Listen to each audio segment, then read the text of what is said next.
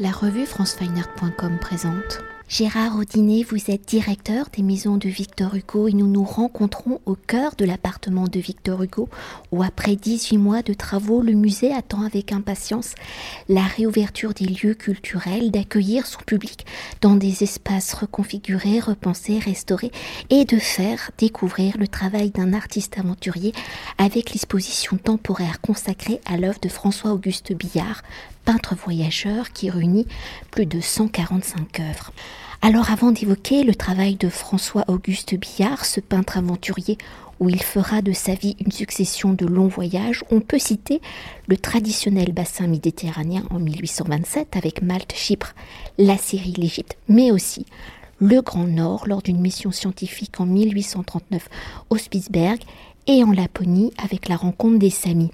Mais pour s'attarder sur l'aventure du musée ou après la maison de Victor Hugo à Guernesey, c'est la maison de Victor Hugo, située place des Vosges à Paris, qui pendant 18 mois a vécu de nombreuses restaurations, une restructuration de ses collections, de son parcours et une repensée de son accueil au public dans ce grand chantier des musées de la ville de Paris. Alors quel a été le chantier spécifique hein, de la maison de Victor Hugo à Paris? Comment avez-vous repenser le parcours de visite, la mise en valeur des collections, les nouveaux outils mis à la disposition des futurs visiteurs. Alors à l'origine, les, travaux étaient euh, très limités. C'était juste question d'une relocalisation de bureaux, puisqu'on occupait quelques bureaux qu'on squattait, oui, des musées squattent des fois, euh, sur le 8 place des Vosges, et donc on se relocalisait complètement sur le 6. L'espace qu'occupe le musée a longtemps été partagé avec une école primaire, l'école Guéméné, donc dont l'entrée était sur l'impasse Guéméné, qui est désaffectée depuis de, pas mal d'années déjà. Et donc, euh, bah, l'idée qu'on a euh, poussée à cette occasion avec, avec Delphine Lévy, c'était de, récupérer certains de ces espaces pour surtout améliorer les, conditions d'accueil du public. Donc, le but principal était de, créer un, jardin dans l'ancienne cour de l'école, un peu de, verdure et une atmosphère un peu plus romantique, de récupérer aussi les espaces du rez-de-chaussée qui était l'ancienne remise à carrosse, alors qui avec le temps était devenue euh, des réserves et les toilettes des petits enfants, euh, voilà, qui aujourd'hui vont devenir un très beau café de, de la maison euh, Mulot, qui est le concessionnaire une terrasse dans le jardin. Voilà, je crois que c'est très important aujourd'hui, c'est anecdotique, mais je crois que c'est très important aujourd'hui. Les, musées sont pas seulement des lieux de savoir, des lieux de culture, sont aussi des lieux de plaisir. Et je crois qu'on se cultive, on apprend d'autant mieux qu'on a du plaisir à y être et à le faire. Voilà, donc c'est très important pour nous. Puis ce sont aussi des recettes propres, parce qu'il faut que les musées vivent. Aujourd'hui, et, Paris Musée maintenant est un établissement public, donc il faut qu'il ait une part d'autofinancement, donc ça compte beaucoup. C'est le nerf de la guerre, et puis comme ça, c'est pas entièrement supporté par l'impôt, donc c'est très bien. Donc ça, c'est les, les euh, les, les, plus visibles. On a aussi refait l'accueil. Cette volonté d'améliorer l'accueil du public avec plus de, médiation et notamment euh, de médiation euh, numérique. Alors autrefois, vous achetiez un audio, vous louiez un audio guide que vous pendiez autour du cou et vous mettiez sur vos oreilles. Alors aujourd'hui, on est passé aux audio guides de la deuxième génération. C'est-à-dire que bah, c'est gratuit, on vous en donne plus, c'est ça la deuxième génération en fait. Euh, donc vous pourrez télécharger sur votre téléphone portable l'audio guide, donc la visite du musée en six langues, plus un parcours pour la jeunesse.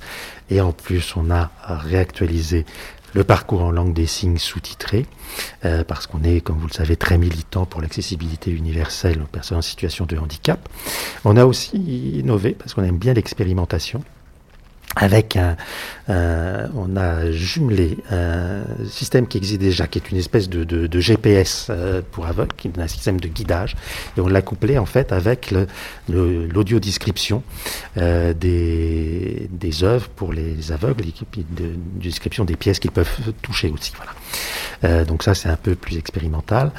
On a aussi, alors à l'intérieur du musée, installé une borne tactile avec une chronologie illustrée de Victor Hugo qui de, de réviser la vie du grand homme avant de visiter son appartement.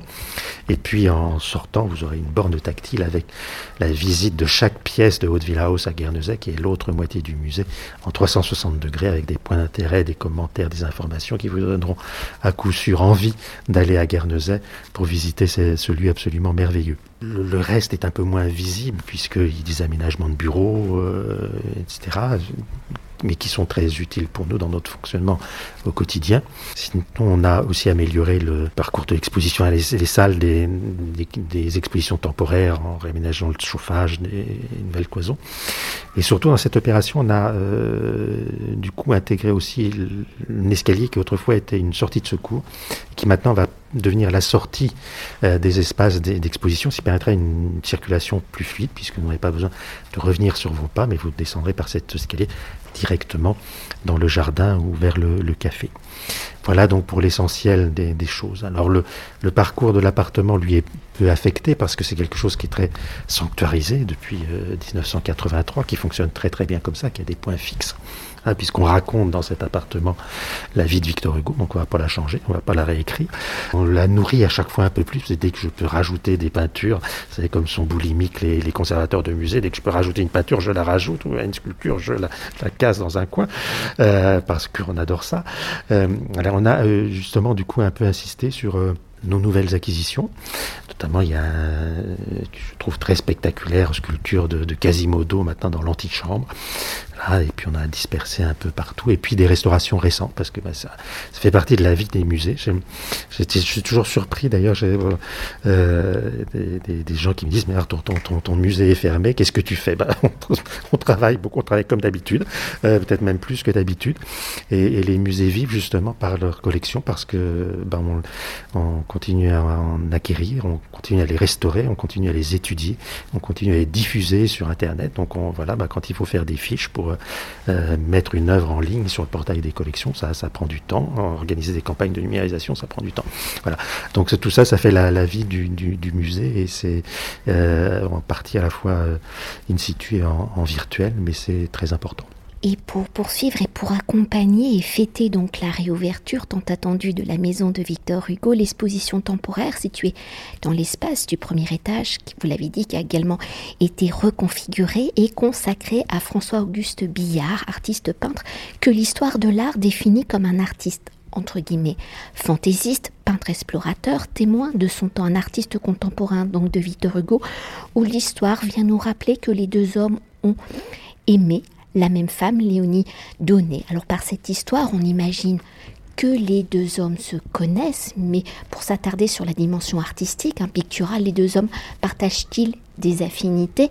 Par ces affinités ou ces contraires, hein, quelles ont été vos réflexions pour consacrer l'exposition de réouverture à l'œuvre François-Auguste Billard. Et pour aller un peu plus loin, si Victor Hugo voyage dans le cadre de l'exil, pour François-Auguste Billard, au XIXe siècle, les artistes pratiquent le grand tour, ce voyage traditionnel où les artistes doivent donc faire leur éducation artistique, comment François Auguste Billard conçoit-il le voyage, la découverte, la recherche de l'ailleurs, de l'autre? Peut-on rapprocher son approche d'un scientifique, d'un ethnographe, voire d'un naturaliste?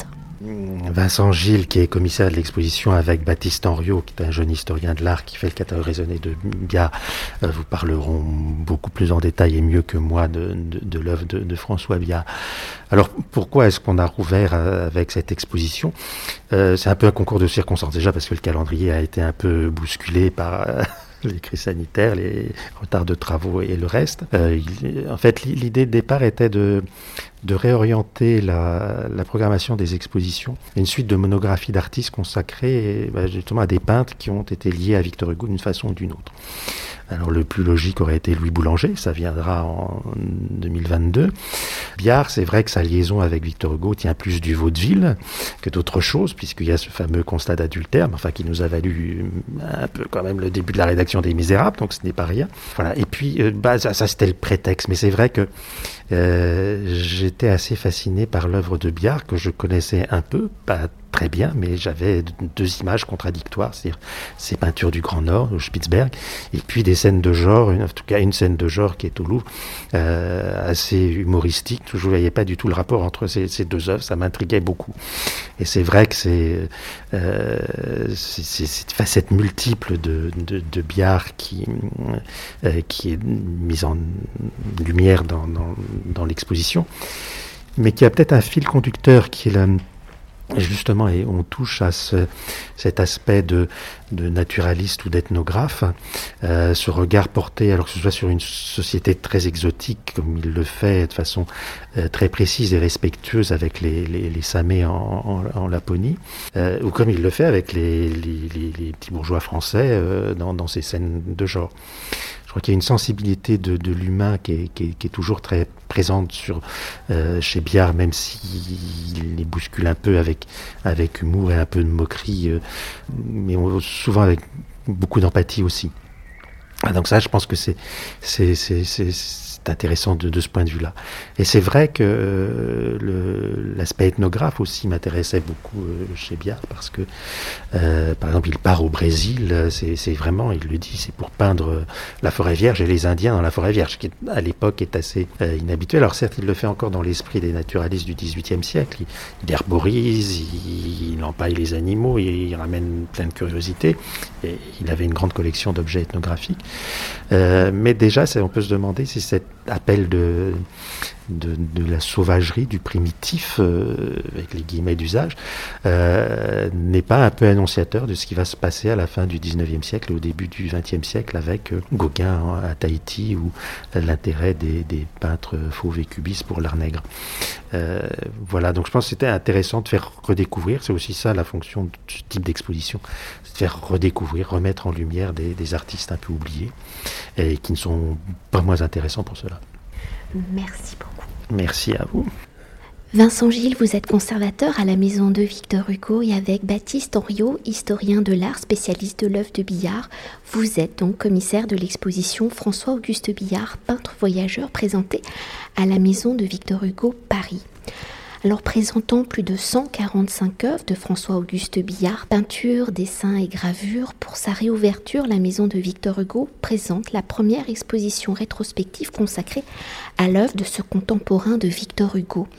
Un peintre que l'histoire de l'art définit comme un artiste entre guillemets fantaisiste, comme un peintre explorateur, un témoin de son temps, où François-Auguste Billard fera du voyage, de ses expéditions, les sujets de ses œuvres. Alors si François-Auguste Billard suit une formation assez traditionnelle pour le 19e siècle ou après une formation dans une fabrique de papier peint à Lyon et deux brefs passages à l'école des beaux-arts de la ville avant de s'installer à Paris en 1835. Il fait son grand tour.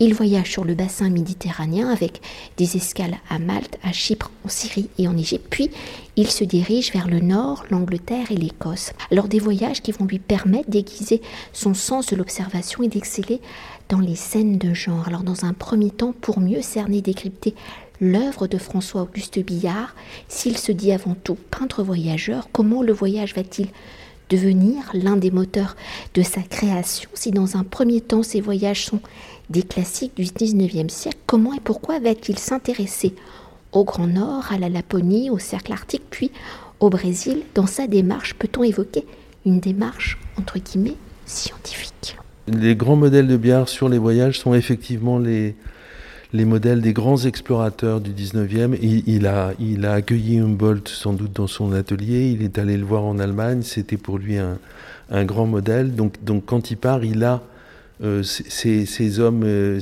hommes-là en tête, qui sont des explorateurs, mais aussi des scientifiques, des botanistes, des zoologues.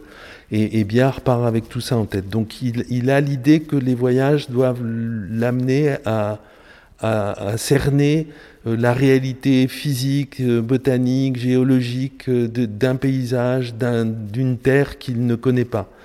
Et puis, euh, comme il est peintre et qu'il, je pense que c'est quelqu'un qui avait, en tout cas, qui est décrit comme ayant un grand sens du contact humain et un grand amour des hommes, il a aussi l'idée qu'il faut qu'il rencontre les gens qui habitent ces contrées-là, qu'il s'agisse des, des Samés en Laponie ou des Indiens dans la forêt amazonienne. Et, et donc, une partie de ses voyages est consacrée à la, à, à, à, faire des portraits de ces gens-là, à, vivre avec eux, à vivre à côté d'eux, à, savoir comment ils s'habillent, euh, ce qu'ils mangent, euh, comment ils chassent. Euh, euh, voilà, toutes ces choses-là qui font aussi euh, le, contenu de ces grands livres et de ces grands récits d'exploration que Biard a dû lire comme, une partie du 19e en tout cas, à la quête, non pas d'exotisme parce que c'est un mot qui correspond pas complètement, mais en tout cas à la quête d'un ailleurs et, de taire que l'idéal de Biard, c'est d'aller dans, dans, des endroits où jamais homme n'a posé le pied. Voilà. Là, il est heureux, là, il a l'impression d'être dans sa vie. Euh, et c'est ça qu'il veut peindre, en fait. Et pour poursuivre et pour entrer justement au cœur du processus de création de François-Auguste Billard dans ses voyages et plus particulièrement celui du Grand Nord puis celui du Brésil dans son désir d'une certaine vérité scientifique, comment procède-t-il? Alors on imagine qu'il réalise des études sur place, mais une fois à l'atelier, reste-t-il fidèle à ses études, à ses notes, à ses souvenirs, ou se permet-il des recompositions? Quel point de vue donc adopte-t-il Son ambition est sans doute de réaliser des choses qui servent à l'éducation de, son public. Euh, à son retour du Brésil, mais déjà je pense à son retour du Grand Nord, il a, il a, il a le souhait et la volonté que ses œuvres n'intègrent pas des musées, mais par exemple finissent au, enfin finissent, euh, fassent partie des collections du Muséum d'histoire naturelle. Euh, c'est donc il, il, a, il fait œuvre didactique, si je puis dire, d'instruction et, de, de documentaire, en fait, maintenant on ferait ça avec une caméra, de documentaire pour, ses contemporains. Euh, malgré tout, ou malgré ça, euh, il, est peintre et il doit aussi vendre ses peintures. Donc il est forcé de leur donner un caractère alors très théâtral, très excitant, euh, et donc souvent très effrayant, pour que le public accroche et, ça, c'est une partie indissociable de, son œuvre, parce que chaque fois qu'il fait un paysage, d'abord le paysage n'est jamais un paysage seul, il y a toujours des gens dedans, des gens qui habitent ce paysage. Et, autant le paysage, euh, on peut supposer qu'il contient une vraie vérité scientifique, que les, couleurs, la lumière, les, les, feuilles des arbres, les troncs des arbres correspondent à ce qu'il a vu, autant les scènes qui plaquent sur ces paysages relèvent parfois du folklore parce qu'il faut que ça impressionne ses contemporains, et, Biard est un peintre, et il doit, il doit vivre de sa peinture, il faut bien qu'il vende des toiles. Donc, donc les deux propos sont tout aussi légitimes l'un que l'autre. Alors je pense que vous avez déjà un peu répondu à ma prochaine question, mais pour poursuivre dans ces grands voyages, si le paysage est au cœur de sa pratique, hein, comment y représente-t-il justement la vie, ses habitants, qu'elle soit humaine, animale ou végétale? Est-il dans un esprit de conquête du territoire ou dans la découverte, la compréhension de celle-ci, dans son étude au 19e siècle et dans la classification des races, des typologies Est-il dans le respect des peuples qui habitent ces terres? C'est très difficile de le savoir ça. Il est, il est sans doute un peu exempt de tous les préjugés euh, et, généralement très, très péjoratifs et très, très néfastes qu'ont les Européens euh, de l'ensemble des peuples de la, Terre qui ne sont pas en Europe et qui sont en train de découvrir euh, pendant tout le 19e et, et, pour partie ou de coloniser. Donc il est sans doute pas dans ce, rapport-là. Et par exemple, les portraits de Samé, les portraits individuels de Samé qui peint, qu'on a dans l'exposition et qui sont des huiles sur papier qu'il a euh, effectivement peint là-bas, qu'il a rapporté, il les peint de manière assez objective sans, sans, sans, les transformer en paresseux, en alcooliques, en, en violents, qui, est l'image que les Samés ont à son époque. Donc on peut supposer qu'il est un peu moins, pour simplifier les choses, un peu moins raciste euh, que beaucoup de ses contemporains. Euh, il n'est pas totalement exempt de préjugés parce qu'on ne peut pas s'extraire de, de, de, de, ce fond culturel dans, qui, qui, qui, malheureusement euh, euh irrigue tout le 19e siècle, mais il échappe un peu à, au, travers les plus violents en fait de, ce racisme-là. Et si dans l'introduction hein, j'évoquais euh, François-Auguste Billard comme un artiste fantaisiste, comme un peintre explorateur tout au long de sa carrière, vous l'avez dit, c'est-à-dire de 1824 à 1882, il est présent au salon événement qui fait et défait la réputation, la notoriété des artistes. Alors quels sont les critiques de l'époque, comment ses contemporains perçoivent-ils ces œuvres, comment sont perçus justement ces grands formats décrivant le Grand Nord, le Brésil, Il est à son époque pas du tout connu pour ça. Il est connu pour une autre partie de son œuvre qu'on montre aussi dans l'exposition, qui sont ses peintures de genre comique, euh, ses charges en fait euh, euh, transposées en peinture, qui attirent un public considérable et qui font en fait la renommée de Biard à cette époque-là. La critique, pour beaucoup, n'aime pas du tout ce, procédé et estime que c'est pas bien du tout de, transposer la caricature en peinture. Donc, donc, une partie de la critique a un jugement très très négatif sur cette pratique de Biard. Et ce jugement très négatif euh, rejaillit, si je puis dire, sur le reste de l'œuvre de Biard. Cela dit, si, si, on se place en 1845 par exemple, et si on se place aujourd'hui, aujourd'hui on va être un peu plus sceptique devant ces peintures de genre parce qu'on en comprend moins les ressorts comiques. Donc ça nous fait pas rire concrètement. Et en revanche, euh, ces peintures de voyage et ces peintures du Grand Nord nous séduisent, euh, sans doute aussi parce que nous, aujourd'hui, soit on est allé dans, ces paysages-là et on les a vus et on les a aimés parce que quiconque y va ne peut pas, ne, peut pas ne pas les aimer, euh, soit parce qu'on les a vus en photo, en reportage, etc. Ils sont pour nous beaucoup plus familiers euh, ne l'était pour le public de l'époque de Biard. Donc je pense que le goût d'aujourd'hui va plutôt vers ces paysages du Grand Nord qu'on trouve très spectaculaires, très beaux, euh, très fidèles en fait aux lumières et, à la réalité de ces paysages. Et les peintures de genre qui faisaient la renommée de Biard nous sont un peu plus étrangères parce que, parce que tout simplement on ne comprend pas de quoi il s'agit. Et pour conclure notre entretien, parce que le, pour que le public puisse, nous l'espérons, hein, appréhender l'œuvre de François-Auguste Billard, qui pour de nombreux d'entre nous va être une découverte, comment avez-vous construit justement l'exposition dans cette chronologie? Comment le regard de François-Auguste Billard évolue-t-il? En fait, l'exposition n'est pas du tout chronologique. L'exposition n'est pas chronologique parce que si on avait respecté la chronologie, on aurait mélangé toutes ces peintures et on n'y aurait vraiment rien compris. Cela dit, Billard n'évolue pas. Euh, le Biard de 1835 et le Biard de 1875 est à peu près le même peintre. Euh, sa technique n'évolue pas. Il a vu passer le romantisme, le naturalisme, l'impressionnisme sans que ça ait une quelconque influence sur lui. C'est pas son propos, c'est pas son, c'est pas sa peinture. Donc, donc d'une certaine manière, il n'a pas évolué. Et c'est parce qu'il n'a pas évolué que sa carrière ira un peu déclinante. Et, il a énormément de succès dans les années 30 et 40, et, après ça se complique pour lui dans les années 50, 70. Donc Biard meurt en, 1882, relativement pauvre et isolé, et, relativement incompris, parce que là, il, a 30 ans de décalage sur ses contemporains. Et je fais une parenthèse, parce que pendant la visite, vous l'avez évoqué, mais nombreux de ces tableaux sont dans des collections partout dans le monde. Oui, c'est un, des mystères. Euh, sa peinture a été vue, elle a été abondamment transposée en gravure et donc euh, diffusée de, cette manière-là euh, un peu dans le monde entier. Et donc il y a effectivement des biards dans les collections des musées américains, dans les collections des musées russes. on a retrouvé par hasard une scène de naufrage au musée des beaux-arts de Cuba. il y a une grande toile de naufrage qui a été achetée par un musée à Taïwan. Donc il, est d'une certaine manière, alors dans, ses qualités cinématographiques, si je puis dire, et dans ses qualités spectaculaires, il, correspond à quelque chose de nos, de nos images d'aujourd'hui. Et ce qui explique aussi qu'en ce moment, euh, son œuvre peut être euh, achetée par des, tous les coins de la Terre, parce, parce que maintenant on est dans, la même image, euh, quel que soit le, le point sur la planète. Merci. Merci à vous. Cet entretien a été réalisé par franceweiner.com.